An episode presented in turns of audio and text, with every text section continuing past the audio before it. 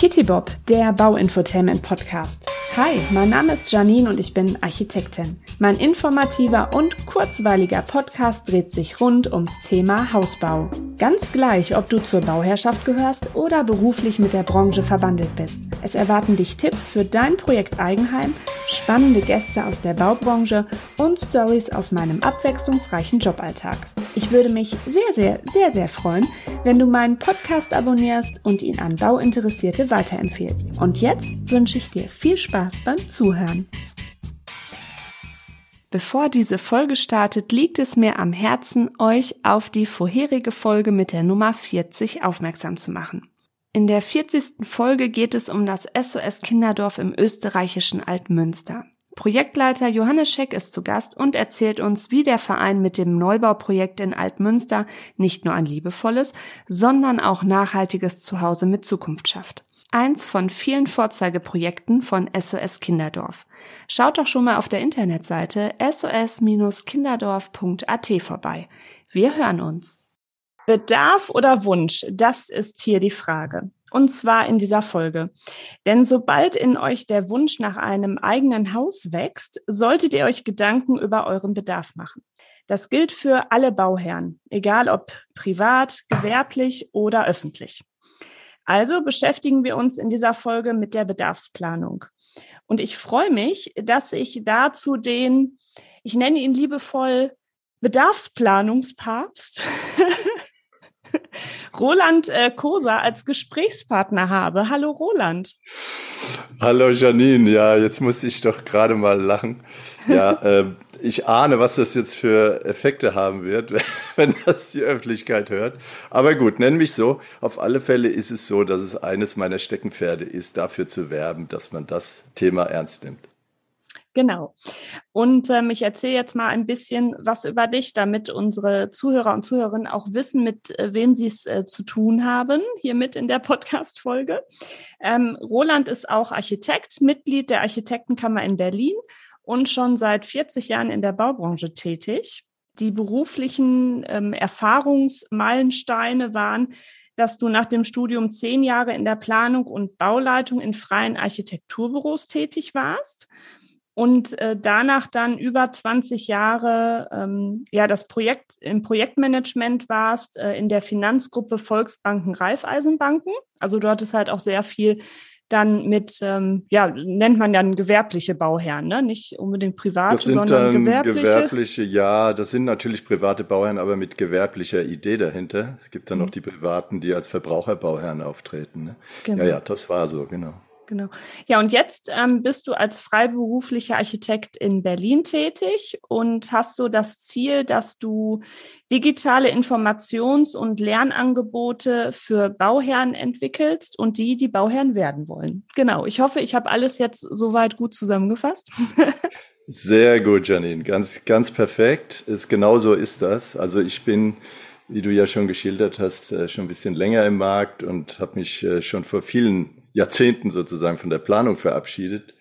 Habe da also eine ganz spezielle Nische und jetzt werde ich noch spitzer und werde äh, das, was ich in der Birne habe, digitalisieren. Und das wird spannend. Daneben mache ich noch ein bisschen Seminararbeit für diese Bankengruppe. Da komme ich auch gerade her. Ich war jetzt erst zwei Tage in Montabaur, wo ich sozusagen face-to-face -face das vermittle, was man als Bauherr und seine und, und bezüglich seiner Aufgaben als Bauherr wissen muss. Ja, und ähm, damit alle das so ein bisschen eingeordnet kriegen, äh, wie wir miteinander reden, wir kennen uns privat. mhm. Also ich, ich glaube 14 Jahre oder so, ne? Sind das bestimmt schon, ne? Genau. Und äh, ich erinnere mich auch noch mit Freude daran. Und das war damals äh, eine sehr spannende Zeit, weil es auch ein Themengebiet beinhaltete, das äh, eigentlich ein bisschen zu dem Thema heute passt, weil mhm. eine der Voraussetzungen dessen, was wir da gemeinsam gemacht haben, war ja, dass es vorher eine Bedarfsplanung gab. Und insofern, ja, es war eine, war eine tolle Zeit und ich erinnere mich da mit Freude zurück.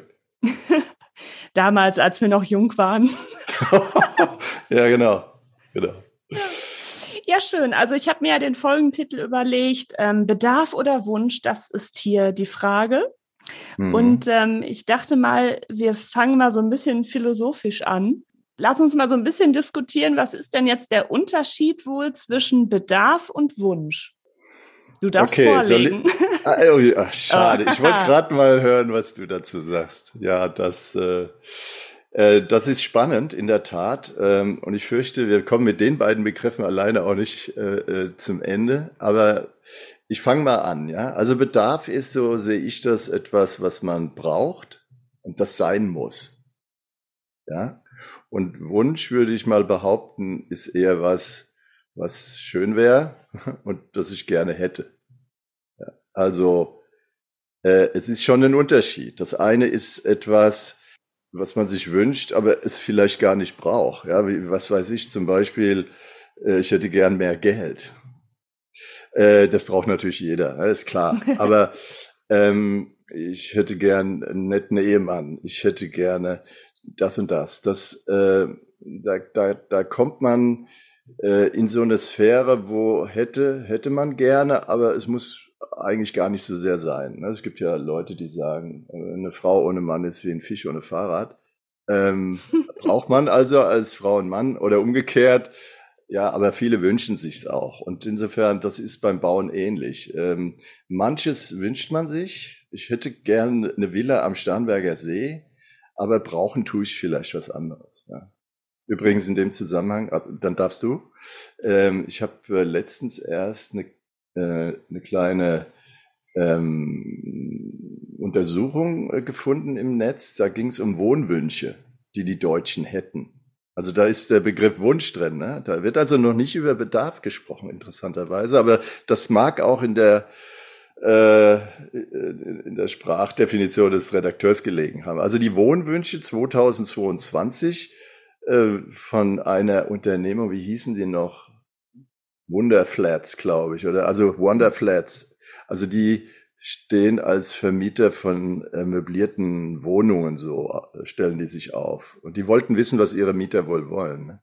Und die Wohnwünsche sind äh, ein eigener Garten zum Beispiel. 66 Prozent der Befragten, das war eine Umfrage, ja, keine mhm. Studie, also eine kleine Studie, Mini-Studie, sagen wir mal. 66 Prozent wollen einen eigenen Garten.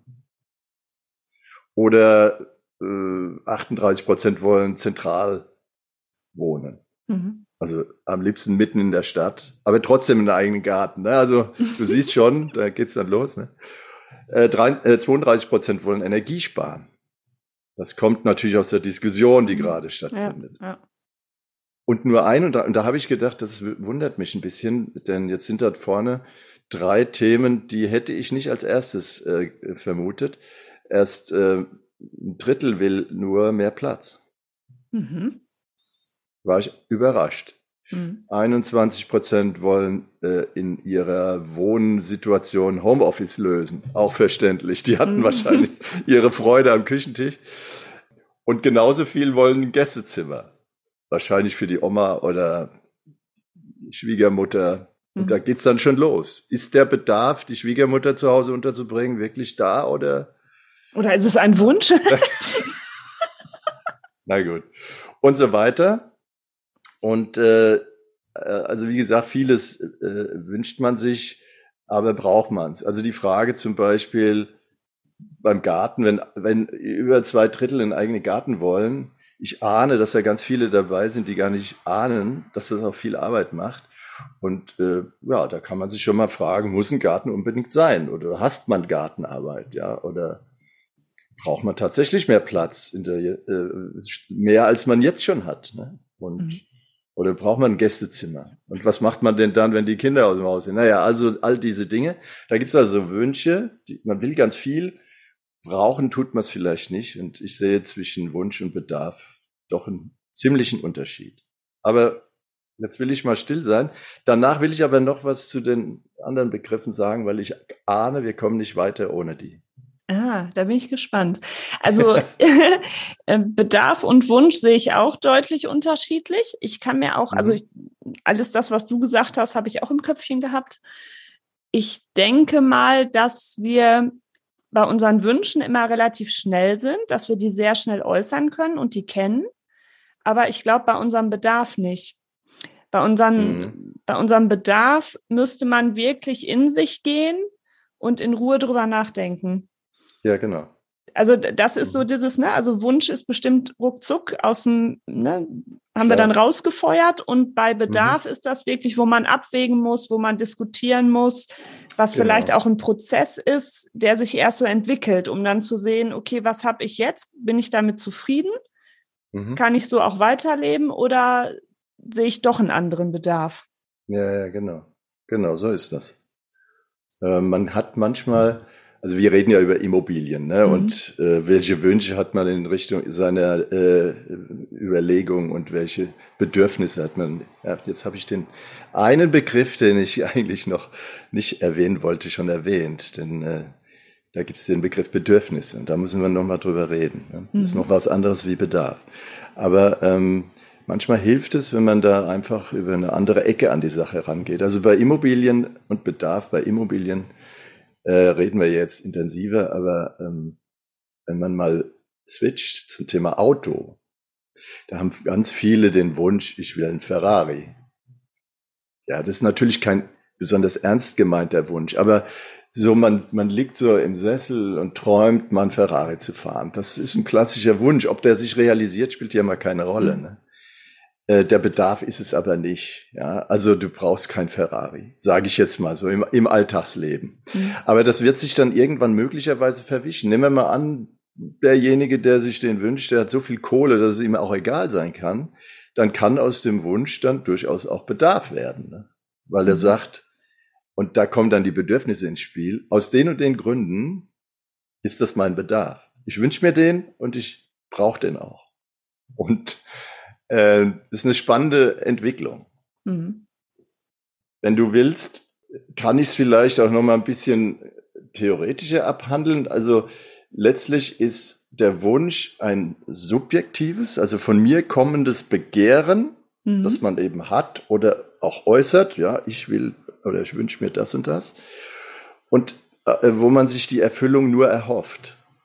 Man, äh, man hofft, der Wunsch Stimmt, wird in Erfüllung ja. gehen. Ja. Mhm, so. Also mehr Zeit, mehr Geld, ein Eis, ein schönes Kleid, schnelles Auto, einen lieben Ehemann oder ein großes Haus im Grünen. Ja, das können mhm. alles Wünsche sein, die man sich, äh, äh, deren Erfüllung man sich erhofft, aber die jetzt nicht zwangsläufig, äh, wenn man nichts tut, auch erfüllt werden können. Also wenn man sich das nur wünscht, passiert ja erstmal nichts. Mhm. Ja, so äh, wenn man es dann doch versucht und das mit eigener Anstrengung versucht zu erreichen, diesen Wunsch zu erfüllen, dann ist es schon ein Ziel.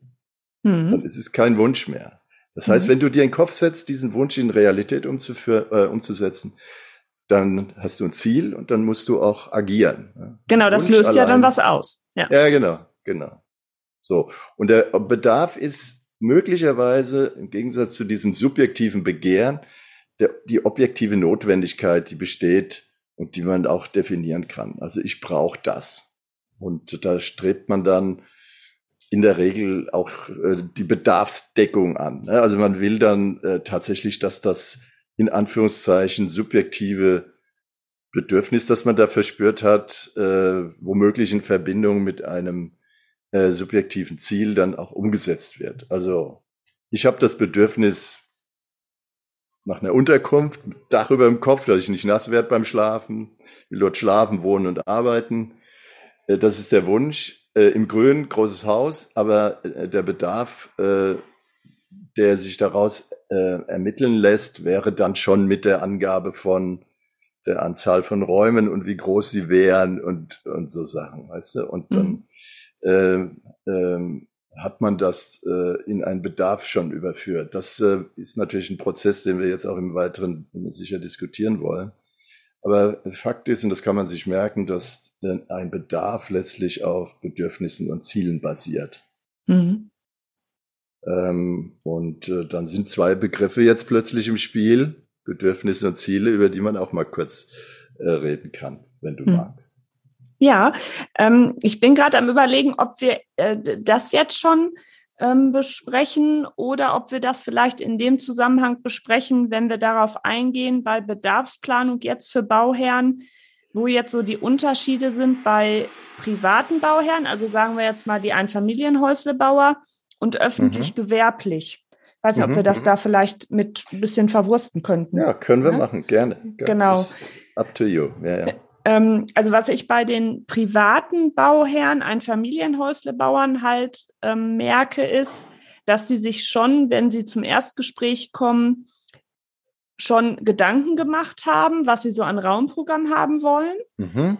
Klar, das ähnelt sich auch oft, ähm, aber es gibt auch wieder viele, die sich dann natürlich auch wieder so von, von außen, von anderen so ein bisschen beeinflussen lassen, weil vielleicht mhm. irgendwas so unterschwellig suggeriert, okay, ähm, ihr müsst eine Doppelgarage haben, ihr, ja. ihr müsst ein Kinderbad haben, äh, mhm. ihr müsst dies, ihr müsst das haben.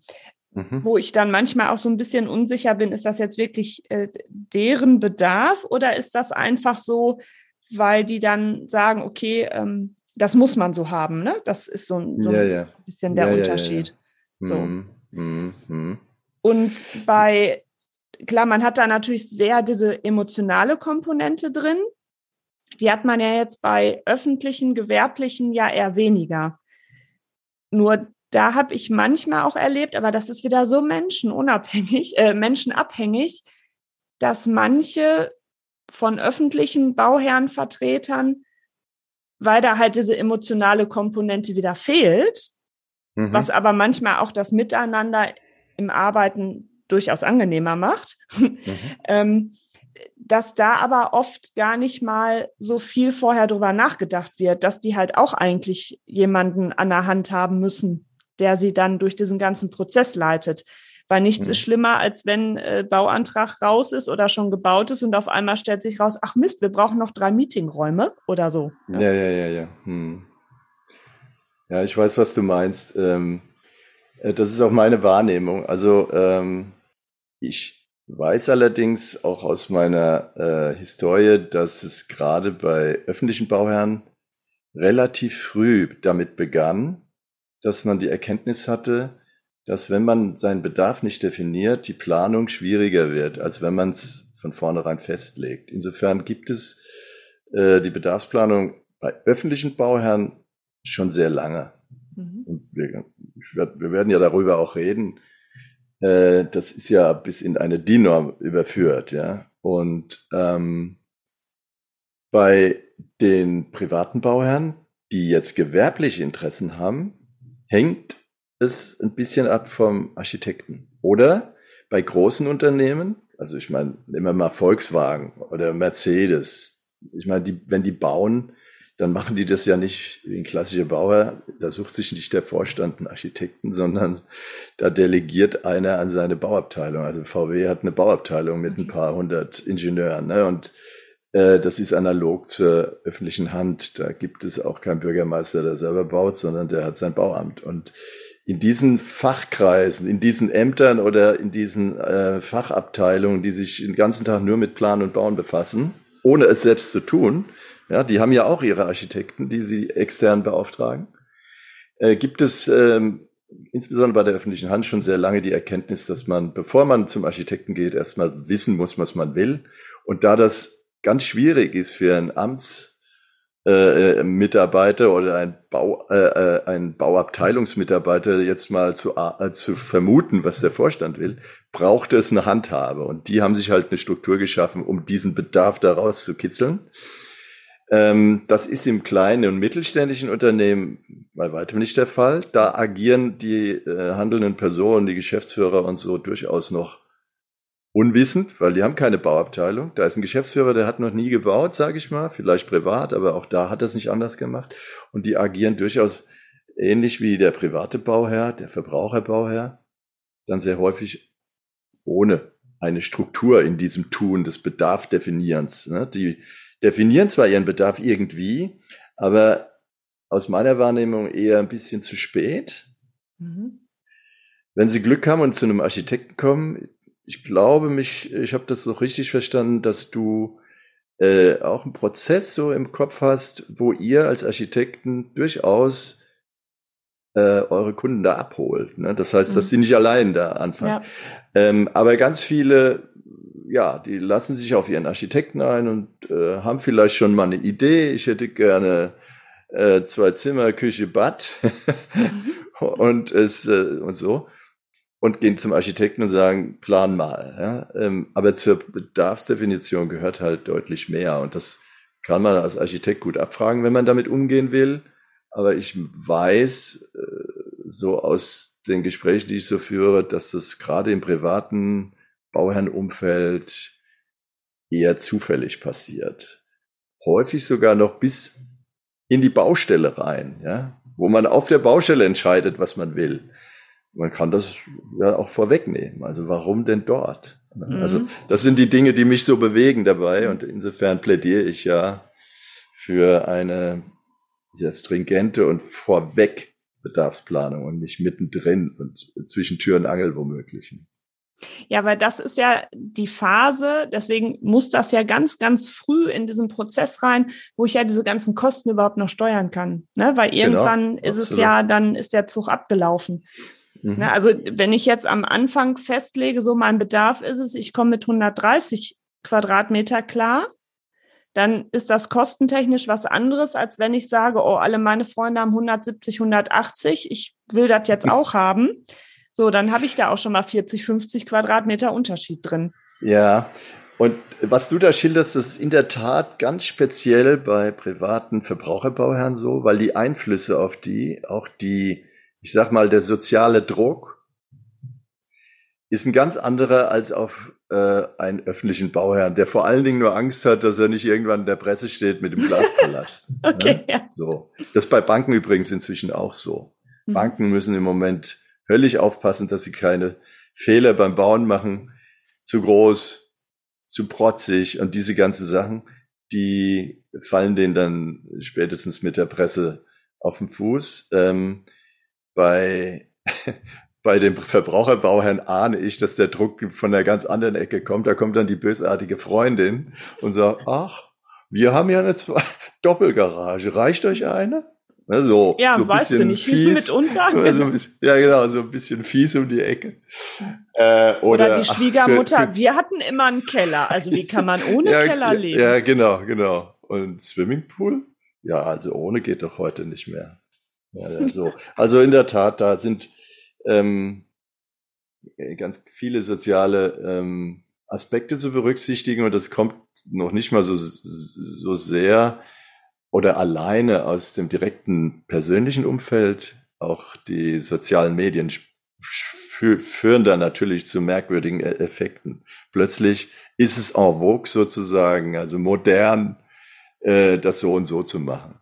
Und äh, ob das jetzt zu mir passt oder nicht. Also äh, da bin ich skeptisch. Aber das ist, äh, liegt in der Natur der Sache. Also wenn man ähm, aufs Geld achten muss oder auch auf Zeit und so, dann sollte man äh, ganz früh darüber nachdenken, was man wirklich braucht und äh, sich auch nicht so sehr von solchen Äußerlichkeiten leiten lassen. Aber äh, wenn wir dann nachher die Chance haben, nochmal über Bedürfnisse zu reden, das ist halt ein psychologischer Effekt, der da stattfindet. Bedürfnisse entstehen aus den merkwürdigsten Gründen.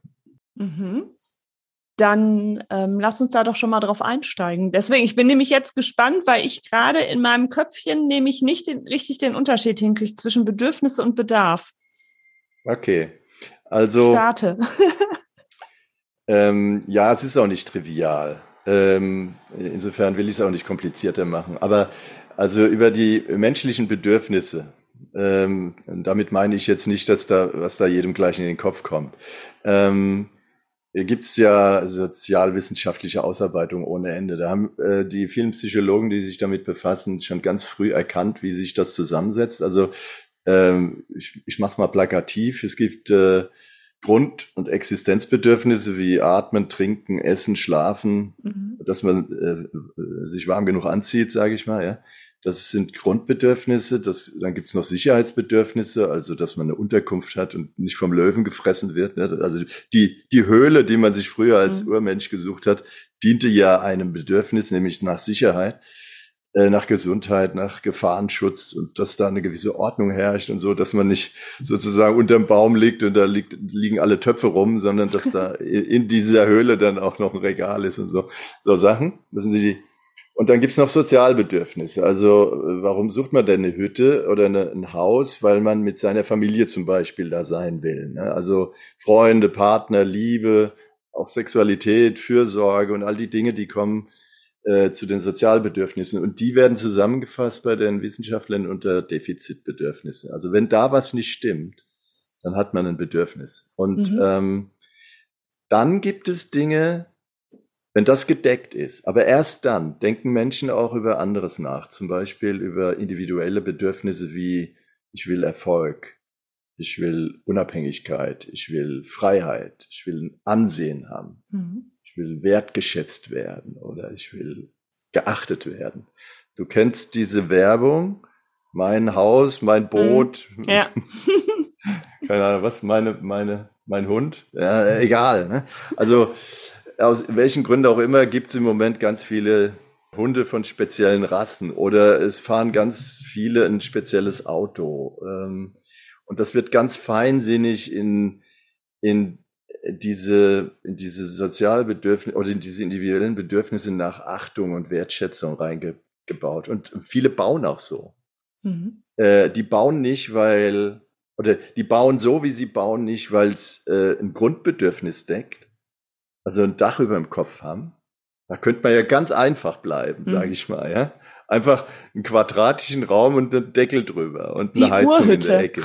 Die Uhr, die Urhütte. Das, damit könnte man wahrscheinlich schon die Grundbedürfnisse decken, aber darüber hinaus gibt es eben noch diese Sozialbedürfnisse und äh, diese, diese, Entschuldigung, diese individuellen Wachstumsbedürfnisse, sage ich mal, die ähm, mehr wollen. Also ich will nicht nur einfach ein Dach über dem Kopf haben, sondern ich will nach draußen auch damit was darstellen. Und das sind aus dieser Bedürfniskette erwachsen dann Wünsche und daraus dann wieder irgendwann der tatsächliche Bedarf. Denn das gleicht man dann ganz eng miteinander ab. Mhm. Da kommt ja dann dummerweise auch noch so Blödsinniges wie Geld ins Spiel. Ja? Ich kann ja Bedürfnisse haben, wie ich will. Wenn ich es mir nicht leisten kann, geht's eben nicht. Und dann ja. wird dann ganz feinsinnig äh, zwischen Bedürfnis, Wunsch, Ziel und dem tatsächlich daraus sich filternden Bedarf, den man nehmen kann, um es einem Planer als Aufgabenstellung zu geben, ganz fein ausjustiert. Und ganz viele machen relativ früh den Fehler, dass sie das nicht ganzheitlich betrachten und dann kommen sie und sagen, ich hätte gern ein Haus mit zehn Zimmern und wundern sich dann, wie viel das kostet. Also man kann natürlich auch in seinem Bedürfnis oder in seinem Bedarf reinformulieren, äh, das darf nicht mehr kosten als. Und mhm. das darf auch nicht länger dauern als. Ich will da an Weihnachten eingezogen sein. Ne? Mhm. Und das wäre dann eine der ersten Aufgaben im Übrigen für den Architekten, wenn er mit dieser Bedarfsdefinition konfrontiert würde. Also das, was du da willst, äh, wünschst, als Bedürfnis formuliert hast und in, in, in äh, Quadratmeter und Raumprogramm umfunktioniert hast, das wirst du für dieses Geld nicht hinkriegen. Oder auch und nicht das, für die Zeit.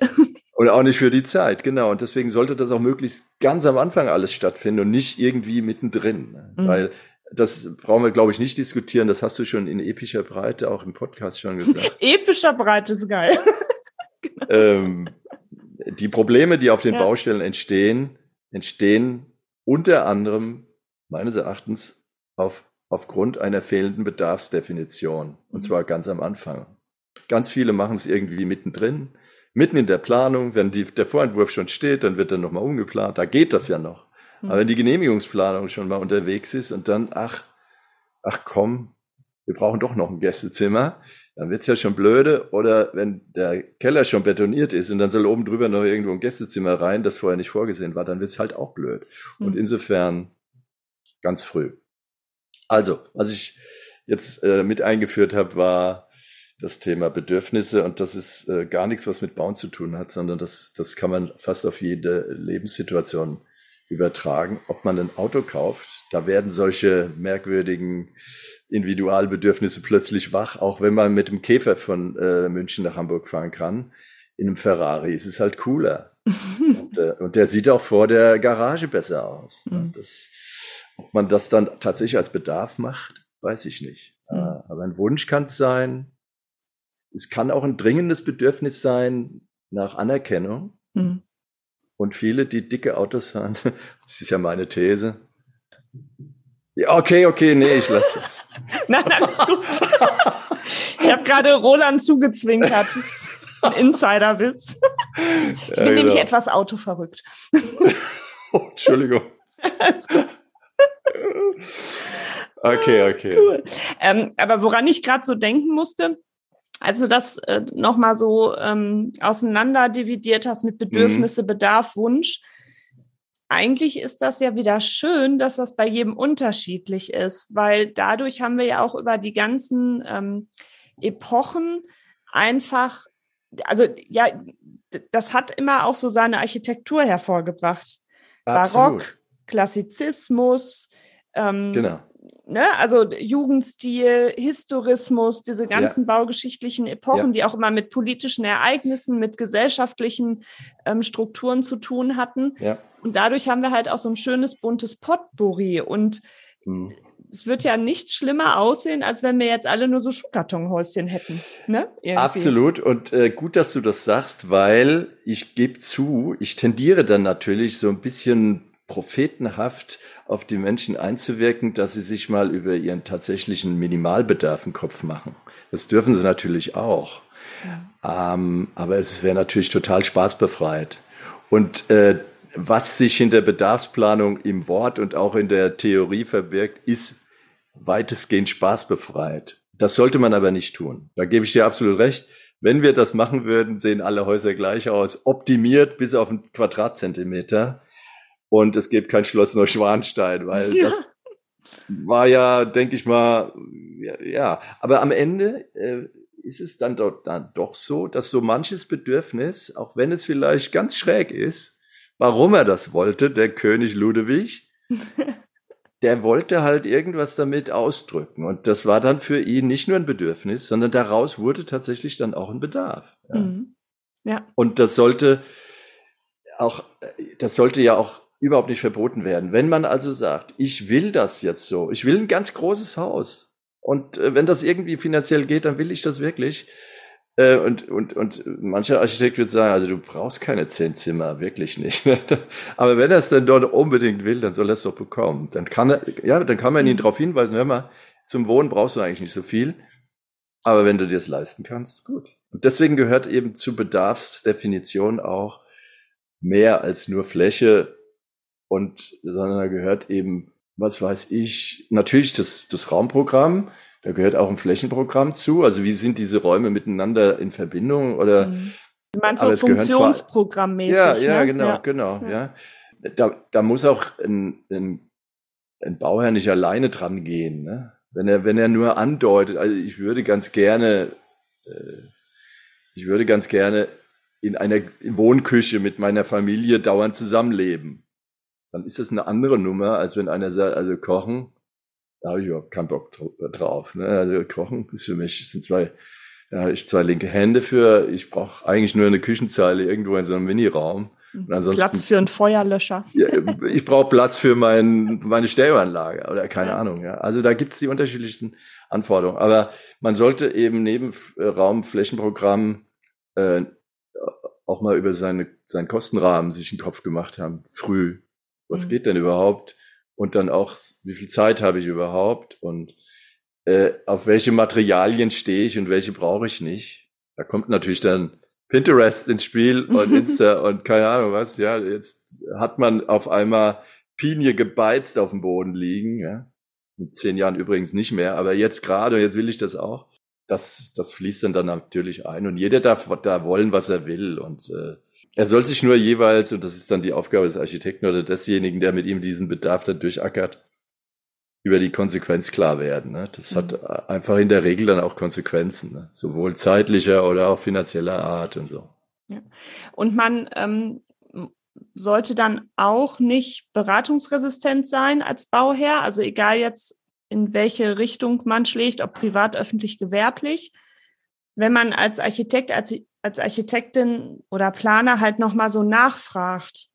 Das meint man jetzt auch gar nicht böse oder so, sondern ähm, manchmal, wenn man jetzt so fragt, okay, brauchen Sie jetzt äh, wirklich diese riesen Eingangsdiele, ne? Oder mhm. muss es die Treppe sein, weil die bedingt jetzt dadurch ja, ja. die und die Grundrissanordnung.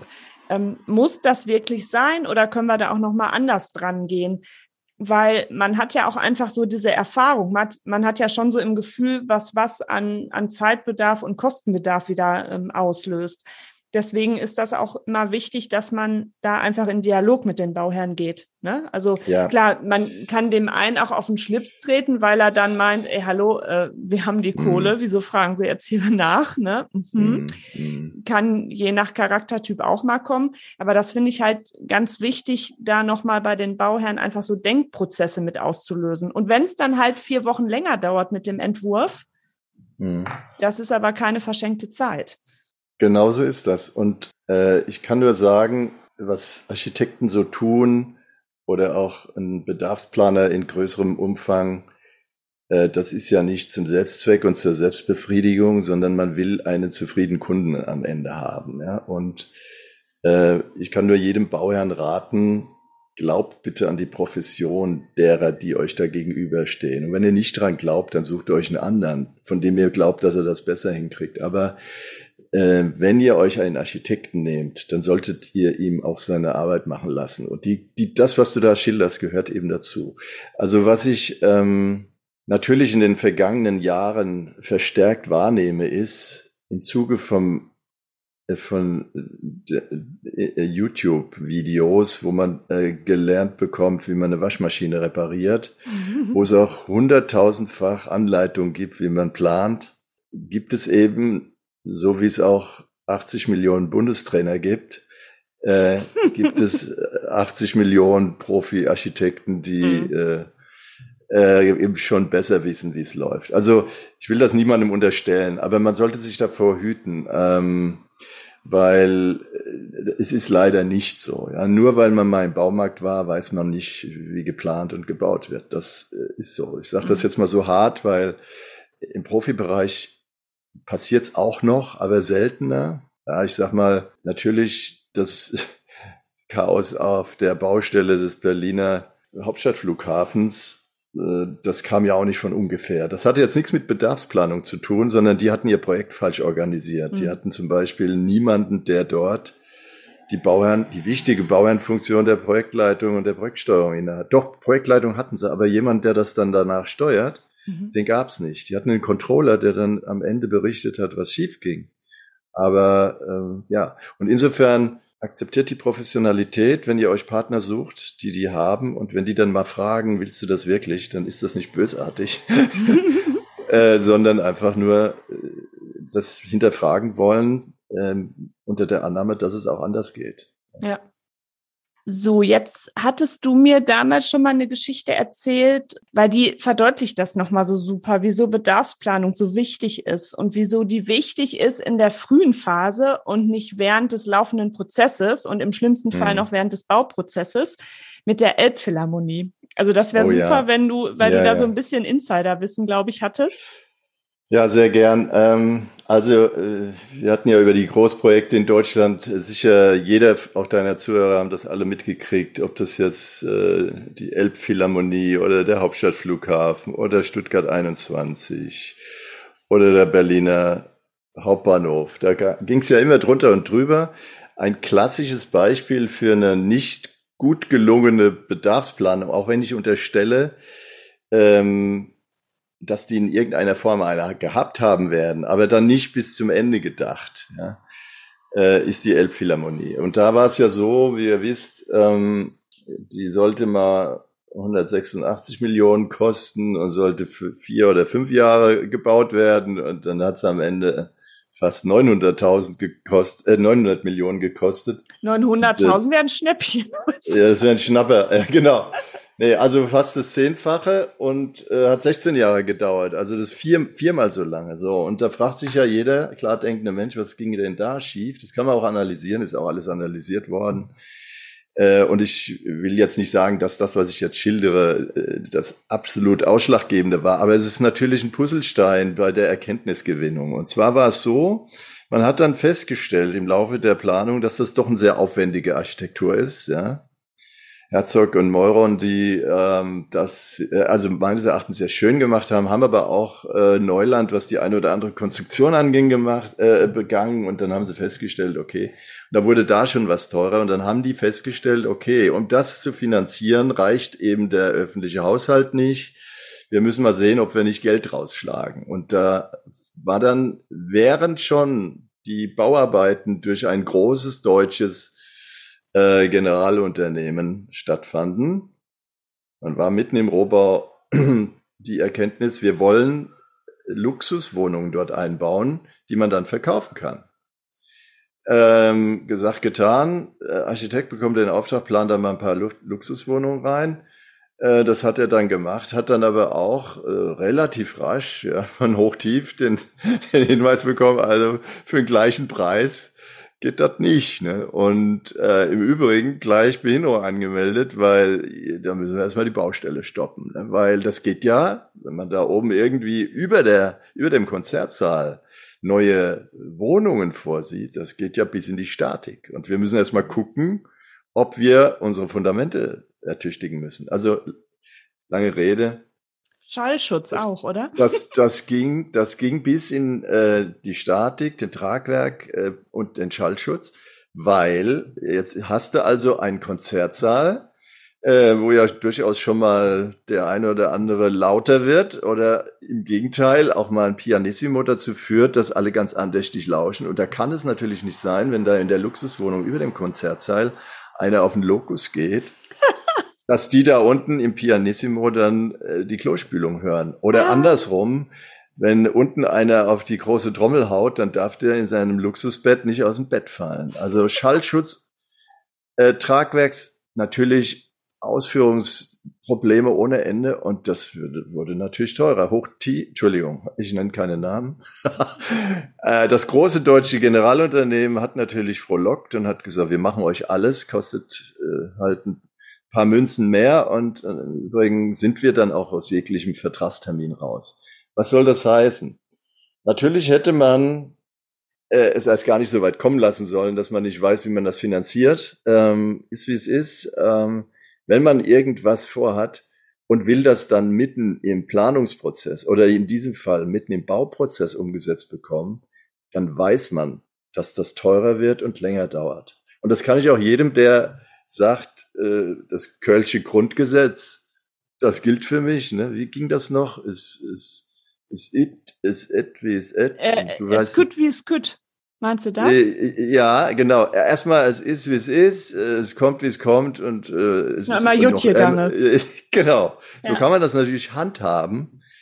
Aber so läuft's eben nicht. In so einer hochspeziellen Branche, wo man schon äh, genau sagen muss, was man will, damit auch die Abläufe alle äh, koordiniert und richtig geplant werden können. Sonst wird's teuer und, äh, und dauert länger. Und äh, das, da, da kann sich jeder vor schützen, indem er am besten das macht, was äh, in England bei dem Neubau der Olympiabauten passiert ist. Die hatten überhaupt keine Chance, naturgemäß, an dem Termin zu rütteln. Eröffnungsfeier war eben mhm. in London an dem und dem Tag. Und die haben es für eine oder zehn Millionen billiger hingekriegt als prognostiziert. Und die hatten einen deutschen, relativ bekannten deutschen Projektmanager an Bord, äh, der auch die Projektleitung übernommen hatte. Und äh, der wurde mal interviewt von der Fachzeitschrift, wie er das hingekriegt hat, weil es ja nicht so trivial ist bei so einer komplexen Aufgabe wie sämtliche Olympiabauten in London. Und er sagt es ganz einfach. Wir haben in Arbeitsstäben vorneweg gesagt, wie es läuft auf der Baustelle und beim Planungsprozess und welche Abhängigkeiten da herrschen. Und wir haben gesagt, wir machen jetzt eine ganz, ganz harte Bedarfsplanung. Wir sagen ganz genau vorher als Auftraggeber, was wir wollen. Und dann halten wir die Fresse. Mhm. So war das dann auch. Der hat gesagt, das, das haben die durchgehalten. Unsere Auftraggeber haben uns gesagt, okay, wir haben das jetzt miteinander verarbeitet. Das ist alles dokumentiert. Das wird, wurde zur Aufgabenstellung für den Wettbewerb. Es wurde auch nachher nichts mehr dran geändert. Die gesamte Bedarfsplanung war vor der Planung. Das ist logisch. Du kannst ja keinen Architektenwettbewerb machen, ohne dass du diesen hm. Architekten eine Aufgabe stellst. Ja. Und die haben nichts mehr dran geändert. Und das, äh, die, der gesamte Planungsprozess wurde auf Basis dieser Bedarfsplanung vollzogen. Es wurde nichts geändert. Und es wurde just in time und zu der vorher kalkulierten Kohle fertig. Es geht. Es ja, geht, geht, es geht, es geht. Klar. Super. Natürlich gibt es noch ein paar andere Aspekte. Die Bedarfsplanung ist nicht alles. Bauen ist komplex. Da haben wir es wieder. Ja, genau. Kostenmanagement, Terminmanagement, Vertragsmanagement, Qualitätsmanagement, äh, Risikomanagement. Also, toten Teufel musst du tun. Aber das haben die alles gemacht und dann ging das auch gut. Mhm. Ja.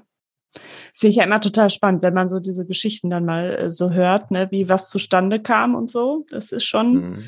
finde ich immer ähm, faszinierend. Und vor allen Dingen, weil da ja eigentlich auch, wie du schon sagtest, äh, große Unternehmen dran sitzen, die eigentlich wissen, wie der Hase läuft, ne? Aber wo du dann so halt einfach merkst, man hat so, ja, es ist komplex, man hat mit so vielen Beteiligten zu tun.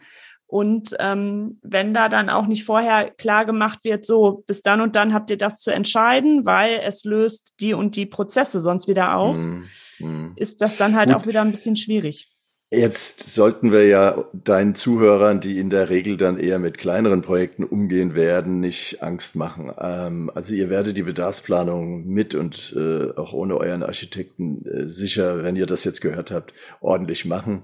Die Komplexität bei einem äh, Olympia, äh, bei Olympianeubauten oder einer Elbphilharmonie sind natürlich ganz andere und beim Hauptstadtflughafen auch. Und da kann es äh, schon sein, dass man da sehr intensiv mit umgehen muss. Äh, in eurem Fall äh, will ich aber nur sagen, was äh, in dem Großen funktioniert, funktioniert im Kleinen natürlich genauso. Mhm. Mit deutlich weniger Aufwand und die, und die, die, die Argumente gelten da auch. Was mhm. ihr, was ihr nicht am Anfang definiert, ihr werdet sowieso irgendwann definieren müssen. Ja. Und wenn der Handwerker auf der Baustelle dich fragt, ja, was, was soll ich denn jetzt hier machen? Mhm dann musst du antworten, sonst, sonst weiß er nicht, was er tun soll und geht womöglich heim oder macht das, was er glaubt, was mhm. richtig ist. Und das kann man sich doch ersparen. Also ja. da geht man doch lieber vorher mal mit dem Cappuccino äh, in, in den Familienrat und diskutiert mal, was hätten wir denn gerne und wie hätten wir es denn gerne. Und je tiefer das äh, verarbeitet wird, was man da brauchen will, umso besser. Genau, weil da hast du jetzt auch gerade wunderbar den Bogen geschlagen. Ähm, dass wir mal so ein bisschen drüber sprechen, wie bekomme ich denn jetzt als Bauherr raus, was ich eigentlich will oder brauche? Also ich könnte eigentlich dazu sagen, dass man dass das alles wieder ein Prozess ist. Also das kann ich selber auch aus eigener Erfahrung, was jetzt so meinen Bedarf oder unseren Bedarf angeht, äh, sagen, dass ich manchmal meine, okay, das, oh, so will ich das jetzt unbedingt haben und dann mhm. dauert das aber so seine Wochen und auf einmal von dieser ersten, äh, was weiß ich, äh, Herzchenbrille, auf einmal sehe ich, nee, das ist es gar nicht, was ich eigentlich haben mhm. möchte oder was meinem Bedarf ähm, ähm, entspricht weil, wie wir es Anfang schon gesagt haben, es sind immer Prozesse. Also selbst wenn jetzt der Entwurf steht, weil Bauherren meinen ja immer, es muss alles wie Fastfood, ne? Zack, zack, zack, Entwurf ist fertig. Wann können wir Bauantrag einreichen? Wann können wir anfangen? Bla, bla, bla, bla, bla, ne? So, dass das, mhm. und da bremse ich die immer, ne? Also wenn die mhm. da schon anfangen, ungeduldig zu werden, sage ich denen, mhm. ey Leute, dann übersteht ihr keine Bauphase. Ich kann halt nur empfehlen, dass das dann, also wenn der Entwurf steht, dass man den auch erstmal in eine Schublade legt und den da auch ruhen lässt. Und wenn es auch ein bis drei Wochen sind und dann nimmt man ihn noch mal raus, ne? weil man auch über eine Zeit betriebsblind wird oder man hat vielleicht auch keine Geduld mehr oder ist vielleicht auch manchmal genervt, auch von den Gesprächen untereinander in der Familie oder man hat ähm, den Fehler gemacht und hatte stolz allen Freunden und Familie gezeigt und jeder mhm meinte, da seinen Senf geben, äh, Senf zugeben zu müssen. Ich glaube, das ist schon mal so ein Tipp, dass man dann über diese Zeit, wo man sich auch mal mit anderen Sachen beschäftigt, dass einem dann Sachen halt auffallen, die vielleicht nicht passen oder man sagt, hey, super, das ist es. Das ist unser mhm. Haus. Mhm. Genau. So ist das. Ähm, ich glaube, das ist so auch so ein iterativer Prozess, wie er bei anderen äh, Entscheidungen auch stattfindet. Also man kann ja auch da mal wieder switchen und eine andere Perspektive einnehmen. Äh, die Frage ist zum Beispiel, wie, wie definiere ich denn, wie mein Urlaub sein soll, wo, was ich machen will. Da, da, da, da, geht, da geht man ja auch nicht ins Reisebüro und sagt, ich hätte gern Urlaub. Äh, sondern da geht man hin und. Fliegen Sie mich weg, egal wohin. genau. Gut, kann ja auch eine Idee sein. Ne? Also, mein Gott, äh, es gab auch früher Architekten, äh, die bekamen von ihrem Auftraggeber nur gesagt, wir hätten gerne eine Kirche. Und dann baut der denen eine Kirche, ne? Und die waren dann begeistert. Aber dann darf man auch nicht äh, sagen, so habe ich mir das nicht vorgestellt. ähm, also Urlaub. Also man, sitzt wahrscheinlich im Familienrat und sagt, also ich wäre gerne, ich würde gern baden, äh, also Strandurlaub und ich würde gerne auch im Warmen sein und nicht an der Nordsee und so. So ent entwickelt sich ja auch der Bedarf. Und dann geht man eben in ein Reisebüro und dann sagt man ja ziemlich klar, was man will. Klar helfen die dann einem auch. Ne? Das heißt, das ist so wie beim Architekten, wenn man nicht so ganz genau war, dann werden die dann schon hinterfragen. Oder wenn man ein Auto kauft. Ist doch auch so. Du gehst ja nicht in den Autoladen und sagst, ich hätte gern ein Auto. Mhm. Sondern der, der muss dann schon irgendwie mindestens mal eine Farbe haben. Ne? Mhm. So. Und äh, dieser Prozess, der findet ja nicht spontan statt, sondern das dauert eben. Und in der Tat, man sollte ab und zu mal drüber schlafen und das mal zur Seite legen und dann wieder ran. Aber ich kann nur für insbesondere dein, äh, deine Zuhörerschaft, von denen ich unterstelle, dass es Familien sind, die eben ihr äh, ihr, ihr Wohnhaus bauen wollen. In der Hauptsache, sage ich mal, da gibt es natürlich noch andere. Also selbst wenn es ein Geschäftsführer eines mittelständischen Unternehmens ist, der eine kleine Fabrikanlage will, muss er genauso damit umgehen. Ne? Also wichtigster Punkt meines Erachtens, sich erstmal darüber im Klaren zu werden, dass man einen Bedarf definieren kann und auch vorher definieren sollte. Sonst man muss es sowieso irgendwann tun, wie schon geschildert. Und auf der Baustelle ist es nicht so professionell, wie wenn man es vorher macht. Also erstmal einsehen, dass so ein Bedarf möglichst früh und genau definiert werden soll, äh, weil er sonst von den anderen Projektbeteiligten eben womöglich nur vermutet werden kann. Ne? Also das ist ja mhm. Quatsch. So, so und äh, es ist letztlich die bauherrnseitige Planungsvorgabe. Also ich bin sogar der Auffassung, dass man ohne eine ordentliche Bedarfsplanung und Definition dessen, was man will, gar keinen Architektenvertrag schließen kann. Hm. Man weiß ja dann sonst gar nicht, was der Architekt tun soll. Ich meine, das kann man dann rausarbeiten, aber eigentlich gehört in eine ordentliche, äh, in einen ordentlichen Architektenvertrag auch eine Beschreibung dessen, was er planen soll. Und das äh, am besten ist das eine dokumentierte Definition dessen, was man als Bedarf hat. Und dann plant er das. Ansonsten habt ihr ja dann die Aufgabe, und da kommen wir vielleicht auch noch dazu. Es gibt ja äh, das neue Bauvertragsrecht äh, im BGB, ne, 650p. Äh, da kommt ja eine Aufgabe auf die Architekten zu. Das äh, werden deine Architekten im Zuhörerkreis auch vielleicht schon ahnen, wo ich rauf, raus will, aber so, das, also irgendwann muss es getan werden. So, und äh, jetzt sage ich mal, man kann sich natürlich einfach im Familienrat hinsetzen und alles, was einem dazu einfällt, aufschreiben. Dann geht man zum Architekten und dann trägt man dem das vor und dann wird über mehr, äh, mehrere Meetings womöglich das so zusammengefasst, bis dann so eine Bedarfdefinition rauskommt. Das ist dann natürlich nach einer Struktur, wie man sie sich selbst ausgedacht hat. Vielleicht vergisst man das eine oder andere. Ähm, jetzt gibt es, wie ich ja schon angedeutet habe, zur Bedarfsplanung im Bauwesen eine DIN-Norm. Also die DIN 18205, die ich jedem, der gerne trockene DIN-Texte liest, anempfehle. Ne? Kann man machen, kann man sich beim Beuth Verlag kaufen, kostet, glaube ich, 40, 50 oder sogar 70 Euro, weiß ich jetzt gar nicht. Und dann findet man einen Text vor, wo man nur Bahnhof versteht. Ja, es gibt hinten vier oder fünf Checklisten, wo insbesondere die Checkliste Nummer vier spannend ist, wo man sozusagen so einen Leitfaden hat, an was man so denken muss. Ne? Mhm. So, äh, das, das Dumme ist, dass diese ähm, die Norm gilt für alle Bauvorhaben im Bauwesen. Also ob das ein Atomkraftwerk ist, ob das ein äh, Eisenbahntunnel ist oder ein Familienhaus. Ja. Insofern muss man da ganz viel adaptieren. Aber das wäre eine denkbare Möglichkeit. Und insbesondere rate ich da jedem, sich diese Checklisten anzugucken, weil die sind spannend dazu. Ja. Und äh, den Architekten unter deinen Zuhörern empfehle ich auch, die DIN 18205 in petto zu haben, weil, und jetzt komme ich da nochmal zu, seit 2018 das äh, Bauvertragsrecht im Paragraph 650 äh, das regelt. Wenn mhm. vorher der Bau Herr keine Bedarfsplanung macht, dann hat der Architekt plötzlich diese Aufgabe. Mhm. Und zwar heißt es da, ähm, also da geht es um vertragstypische Pflichten aus Architekten- und Ingenieurverträgen. Das war vorher nicht geregelt in der VB. Ähm, dass also ein Architekt, ähm, also im, im, im Absatz 1 heißt es letztlich, dass er verpflichtet ist, alle Leistungen zu erbringen, die notwendig sind, um die zwischen den Parteien vereinbarten Planungs- und Überwachungsziele zu erreichen. Das heißt, der Gesetzgeber sagt, es gibt da wahrscheinlich Planungsziele. Mhm. Und die muss er erreichen. Mhm. Jetzt ist es aber nicht so. Es gibt nicht, also wenn einer keine Bedarfsplanung vorher gemacht hat und das in den Vertrag schreibt, dann gibt es keine Planungsziele. Also, dann kommt der Absatz 2. Soweit wesentliche Planungs- und Überwachungsziele noch nicht vereinbart sind, hat der Unternehmer zunächst seine Planungsgrundlage zur Ermittlung dieser Ziele zu erstellen.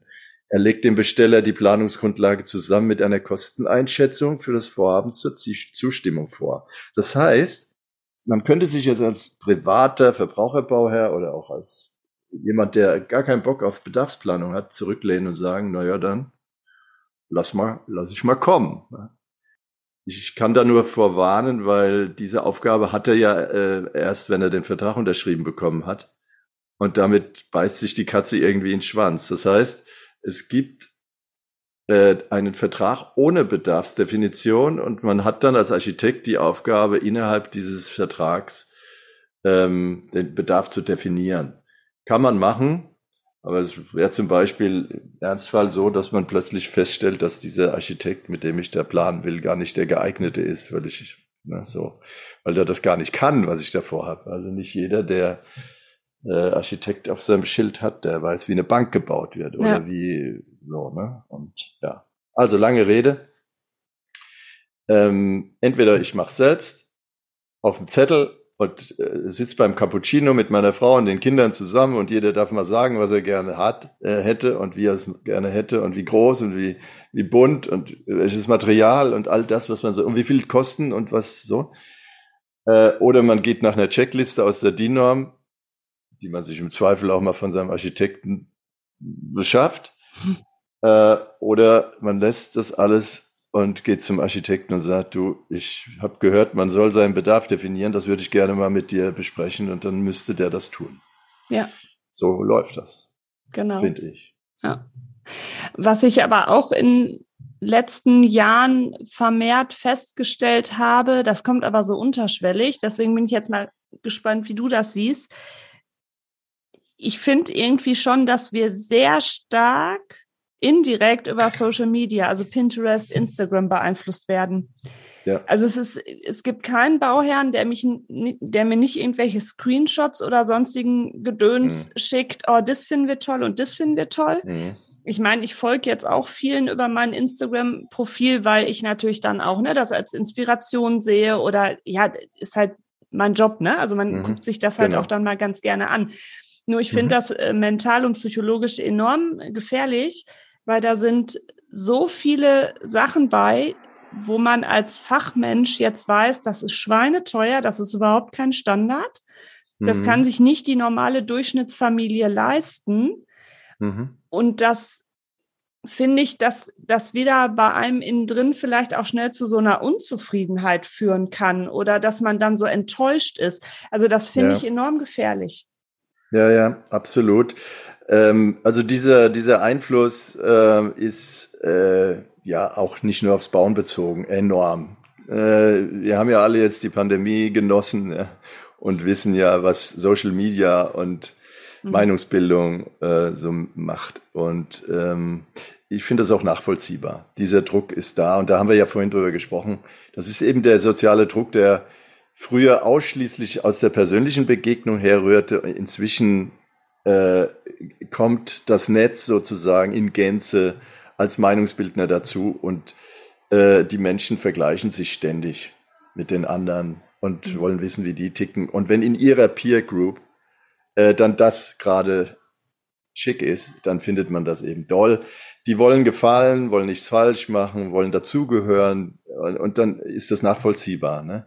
Also so Plattformen wie Instagram und Pinterest, die, die triggern natürlich massiv und ähm, ja, wie vorhin schon gesagt, das, das spielt da in diese psychologische Kiste mit den, äh, wo kommen die Bedürfnisse her? Ja, am Ende will man geachtet und anerkannt werden und äh, ähm, man sollte sich dabei aber immer klar machen, dass jeder äh, auch trotz diesem Druck frei ist. Also du bist frei, dich selbst zu entscheiden.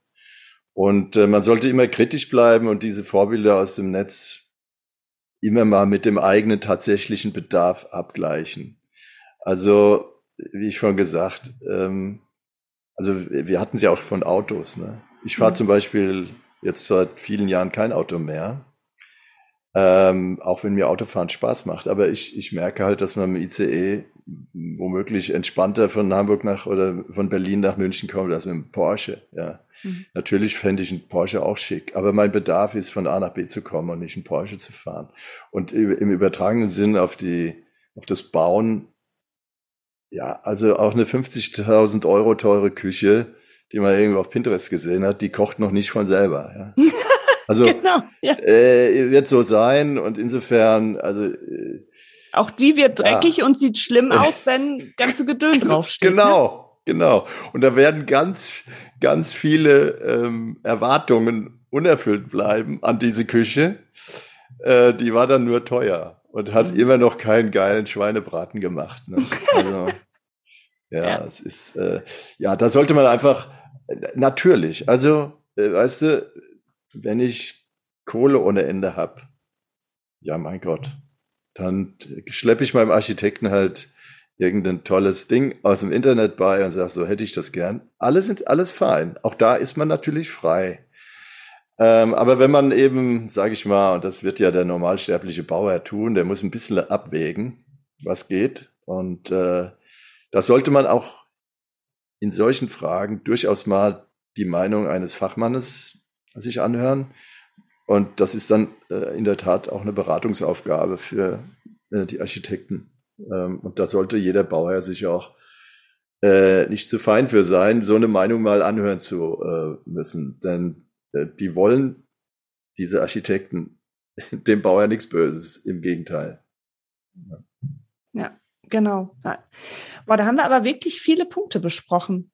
Sehr gut. Also ich denke mal, da haben jetzt unsere äh, oder ja, genau, unsere Zuhörer für diese Folge ähm, schön was mitnehmen können. Ich denke mal, das war auch, ähm, die ein bisschen beruhigen konnten. Ne? Also letztendlich muss jeder so ein bisschen in sich selbst reinhören. Man soll sich nicht immer so sehr von, von äh, außen gesteuert fühlen. Mhm. Und ähm, worauf ich noch ähm, kurz einen Hinweis geben möchte, ist, ähm, das finde ich auch nämlich super spannend, das hattest du mir erzählt, dass du, ähm, also Kontaktdaten von dir packe ich natürlich wieder in die Show Notes, dass mhm. du im Moment an einem Leitfaden für Bauherren schreibst. Also es wäre ganz schön, wenn du da uns noch mal ein bisschen was zu erzählen könntest, was uns denn da wohl mal erwarten wird. Ja, äh, du hattest ja vorhin so scherzhaft, hoffe ich, ja. gesagt, ich wäre der Baubedarfsplanungspapst. Ähm, ähm, das ist in der Tat ein Steckenpferd, weil ich erkannt habe, dass äh, die Probleme ganz am Anfang anfangen und äh, ja, wie bei allem. Ähm, es ist schon praktisch in die Wiege eines Projektes gelegt. Wenn es dort nicht richtig läuft, dann kann es am Ende nur furchtbar werden. Und äh, Bedarfsplanung ist aber nur der Anfang, wie gesagt. Ähm, äh, mein, meine Profession die letzten 20 Jahre war ja Bauherren in ihrer Aufgabenstellung als Bauherr äh, zu unterstützen. Also wie du weißt, habe ich ja 20 Jahre praktisch eine Bauabteilung auf Zeit abgebildet mit, mit dem Unternehmen, in dem ich tätig war. Das heißt, wenn einer Bauherr sein sollte, aber gar keine Zeit und auch kein Know-how hatte, dann hat er uns beauftragt und wir haben das getan. Also wir waren Profi-Bauherr, wie ein Bürgermeister sein Bauamt beauftragt. So. Und zu diesen Bauherren- und Managementaufgaben gehören natürlich neben dieser Bedarfsplanung noch ganz viele andere Aufgaben. Bauherr hat ja nicht nur äh, das Recht irgendwann da einzuziehen, sondern da sind ganz, ganz schön viele Aufgaben. Ähm, vieles glaubt er, kann er beim Architekten abladen. Da ist er auch manchmal am besten aufgehoben, äh, als wenn er es selber macht. Ähm, aber viele Architekten kriegen da kein, kein Honorar für. Also wenn ein Architekt zum Beispiel ähm, von mir aus äh, die Projektsteuerung übernehmen soll, dann macht er das zwar gern, aber äh, müsste dafür eigentlich ein Honorar verlangen.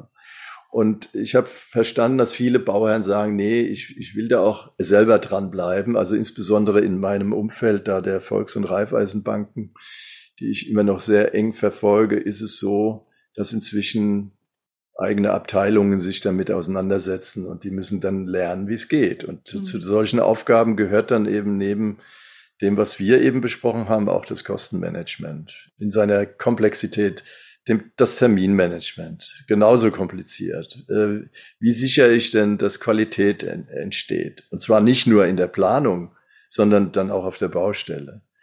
Ähm, jedes Bauen ist mit Risiko behaftet. Das heißt, ich muss mich mit Risikomanagement auseinandersetzen. Ich muss entscheiden. Als Bauherr muss man sich dauernd entscheiden mhm. und man muss äh, auch überlegen, wie machen wir das? Wer entscheidet? Innerhalb der Familie zum Beispiel mhm. oder innerhalb eines einer Bauernstruktur.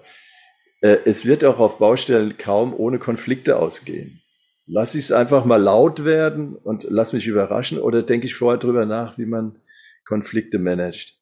Das Vertragsmanagement. Mache ich einfach so einen Handschlagvertrag oder mache ich das ein bisschen professioneller? Und all das führt dazu, dass ich gesagt habe, all das, was man da wissen muss, dieses Know-how, will ich in digitale Form bringen. Ähm, ich denke drüber nach, das in äh, Video und oder Audio und oder Audioformaten zu tun. Und um das tun zu können, braucht man entsprechende Skripte, die, äh, nach denen man sich langhält. Man kann ja keinen äh, zwölf äh, Stunden Film machen, denn so viel braucht man wahrscheinlich, um das alles rüberzubringen. Und deswegen äh, will ich Drehbücher schreiben daraus, die das dann können. Und um ein Drehbuch zu schreiben, braucht man ein Buch. Also ich bin, ich schreibe gerade mein Know-how, was ich im Kopf habe, in ein Buch und äh, das werde ich dann irgendwann veröffentlichen. Es ist noch nicht da, es wird auch noch eine Weile dauern, das ist nicht ziemlich viel Stoff. Aber wer sich interessiert, sollte mich, sollte mir einfach folgen. Ich, man findet mich auf äh, mit meiner Website, man äh, unter cosa-projektmanagement.de, man findet mich auf Insta, at cosa Projektmanagement oder Facebook oder auch LinkedIn mhm. mit meinem Namen. Also es ist kein Geheimnis. Aber bitte nicht ungeduldig werden und wer jetzt gerade baut, dem werde ich wahrscheinlich damit noch nicht helfen können, aber mhm. äh, da wird viel Know-how verpackt. Da bin ich schon mega gespannt drauf. Also von daher, das ist auch schon eine Mammutaufgabe. Also das ja, ja, ist auch äh, ganz schön viel Fleißarbeit. Also ich ähm, ja. kenne das auch jetzt nur im Kleinen davon, weil ich ja auch so meine ähm, Podcast-Folgenkonzepte schreibe. Ne? Also entweder mhm. als Leitfaden oder ich formuliere die aus und ähm, dann das, das macht schon ja, ja. Arbeit. Also das macht man alles nicht mal eben. Und dann muss man ja, das auch genauso wie einen Entwurf mal beiseite legen und nochmal drüber gucken. Ja, ja, absolut. Drüber lesen, absolut. ist das noch logisch oder ist der Faden raus oder muss man nochmal woanders anknüpfen? Ja, genau. Also du weißt ja, ich habe in meinem direkten Umfeld Textkompetenz, da werde ich natürlich unterstützt. Und da wird dann kritisch drauf geguckt. Das versteht außer dir doch keine Sau. Ach nett. Schreib das mal um. Nee, nee, Sehr schön. Oh, super, Roland. Also ich habe mich riesig gefreut, äh, dass du auch in meinem kleinen Podcast-Universum zu Gast warst. Also ich denke mal, das war bestimmt noch mal weitere Folgen zusammen aufnehmen, weil ich einfach deinen Erfahrungsschatz ähm, als Architekt mega spannend finde. Und ähm, von daher war das wirklich eine, eine Folge voll laut, ja, wie, wie nennt man das? Ein Kesselbuntes an Folge. Ein genau. Kesselbuntes, genau. genau. Ja, ich danke dir, meine Liebe. Sehr gerne habe ich das gemacht. Ich ähm, folge ja deinem Podcast auch mit Freude, auch wenn es äh, ein, äh, ein Klientel anspricht, das nicht im Schwerpunkt bei mir liegt, aber die Probleme von Bauherren, ob die jetzt groß oder klein sind, sind immer die gleichen. Ne? Manchmal anders. Also wer ein, wer ein Fertighaus kaufen will, der hat andere Probleme, als äh, wer eine Elbphilharmonie bauen will. Das ist schon klar. Aber Sie sind sehr analog und äh, es äh, ist deswegen auch für mich immer spannend, dir zuzuhören, weil du auch mit einer ganz anderen Brille auf die Dinge manchmal guckst, auch deine Gesprächspartner, wie ich das tue. Und äh, das ist immer sehr charmant. Und du machst das ja auch mit so einem unnachahmlichen Werf und so einer Freude an der, an der, an der Präsentation. Das gefällt mir immer sehr gut. Vielen also Dank. Also vielen Dank dafür. Ja. ja. Und danke für die netten Worte. Das erwärmt auch immer mein Herzchen. Von daher. sehr gern, sehr genau. gern. Und wie gesagt, da Roland mich privat kennt, weiß der, dass ich in echt auch immer so bin. Also ja, das, das kann ich nur bestätigen. Das kann ich nur bestätigen. Also weiter so. Dankeschön. Ja, ihr Lieben, vielen Dank fürs Zuhören. Ähm, wir wünschen euch weiterhin viel Freude beim Hausbau. Das sage ich immer, behaltet die Nerven, am Ende wird alles gut. Und ähm, bevor ihr überhaupt irgendeinen Architektenscheu macht, seht zu, dass ihr wisst, was ihr haben möchtet. Macht euren Bedarf klar. So, bis zum nächsten Mal. Sehr gut. Eure Kitty Bob. Ciao. Tschüss. Ciao, ciao. Zu Risiken und Nebenwirkungen frage deinen Architekten oder Fachhandwerker. Kitty Bob, der Bauinfotainment Podcast, ist eine Eigenproduktion von Architektin Dippeling Janine Kohnen.